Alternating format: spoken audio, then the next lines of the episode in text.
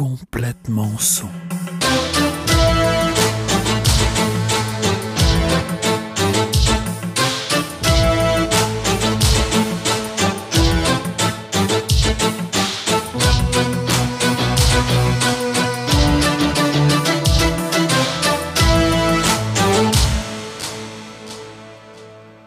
Le son, c'est la musique, mais c'est aussi le son au cinéma, les voix, les bruitages, les ambiances, la radio, le mastering, le studio d'enregistrement, le son des spectacles, les livres audio, les spectacles audio. Bref, il y a plein de métiers liés au son. Et je vais vous présenter des professionnels qui travaillent dans le son ou autour du son. C'est parti. Bonjour Karina. Bonjour. Alors, avant qu'on ne commence, je dois d'abord dire qu'on est le dimanche 8 novembre 2020. Normalement, tu aurais dû être ici en studio avec moi, mais reconfinement oblige, euh, tu es resté chez toi. Ouais.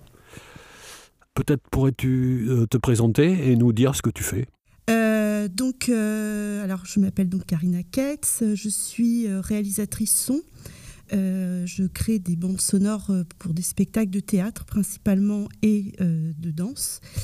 Et depuis 2000, j'ai rejoint la compagnie Intérieure Nuit qui fait des audiospectacles, c'est-à-dire c'est un système avec 40 chaises longues en 16 points, donc il y a à peu près 100 haut-parleurs. C'est un système maintenant on dit tout à- immersif, donc dans, le, dans, les, dans lequel on diffuse des œuvres surtout à base de texte.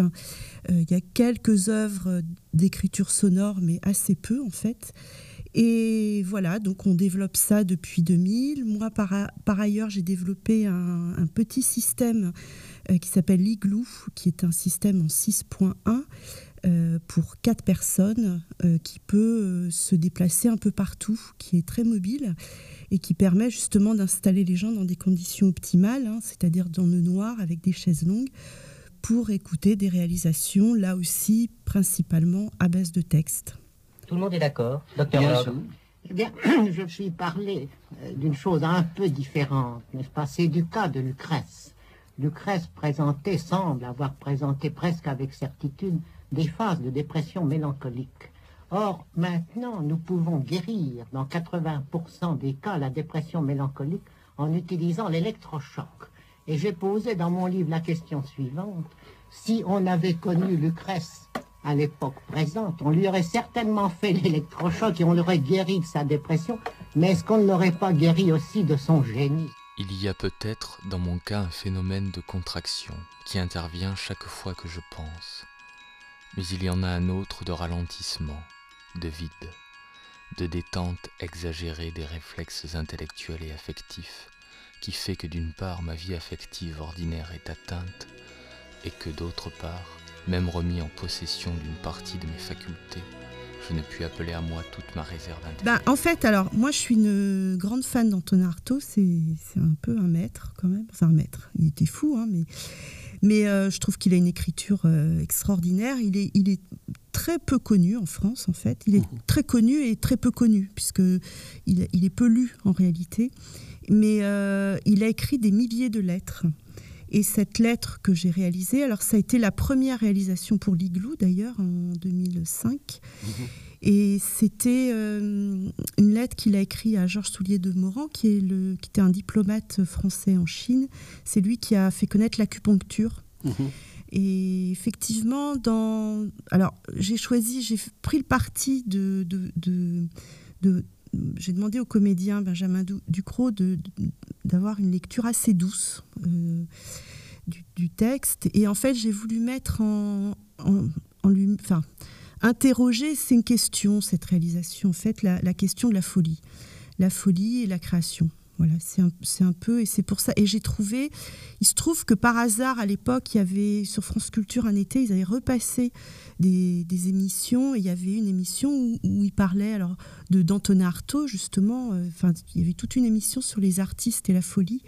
Et, euh, et il parlait d'Artaud. Et, et- et donc, j'ai gardé un extrait, et puis il y a, on entend. euh, comment elle s'appelle euh, C'était ça, ça a été l'amour de sa vie.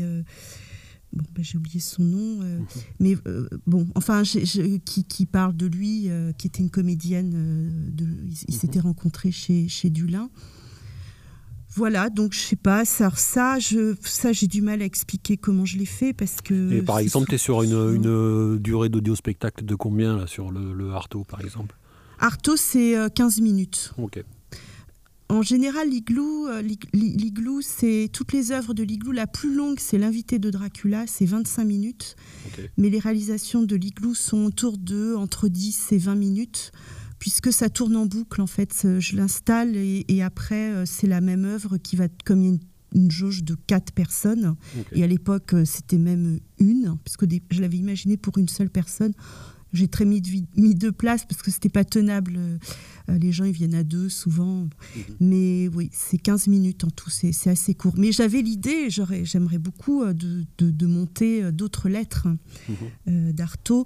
alors bon, je peux le faire, hein, c'est sûr, mais ça ne tourne pas parce que dans l'Igloo, l'Igloo, il a tout un répertoire.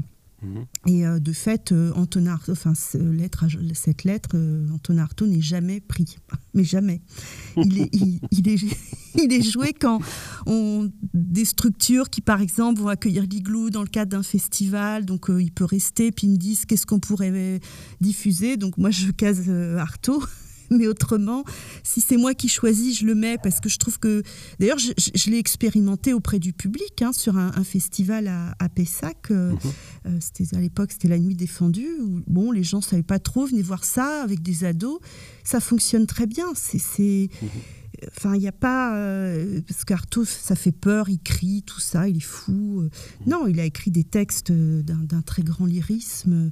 Et bon, c'est quand même pas évident à comprendre, hein, mmh. certes, mmh. mais il y a tout un. Justement, il y a tout un tout un habillage, tout un monde autour hein, qui, qui, questionne hein, en fait cette, cette écriture.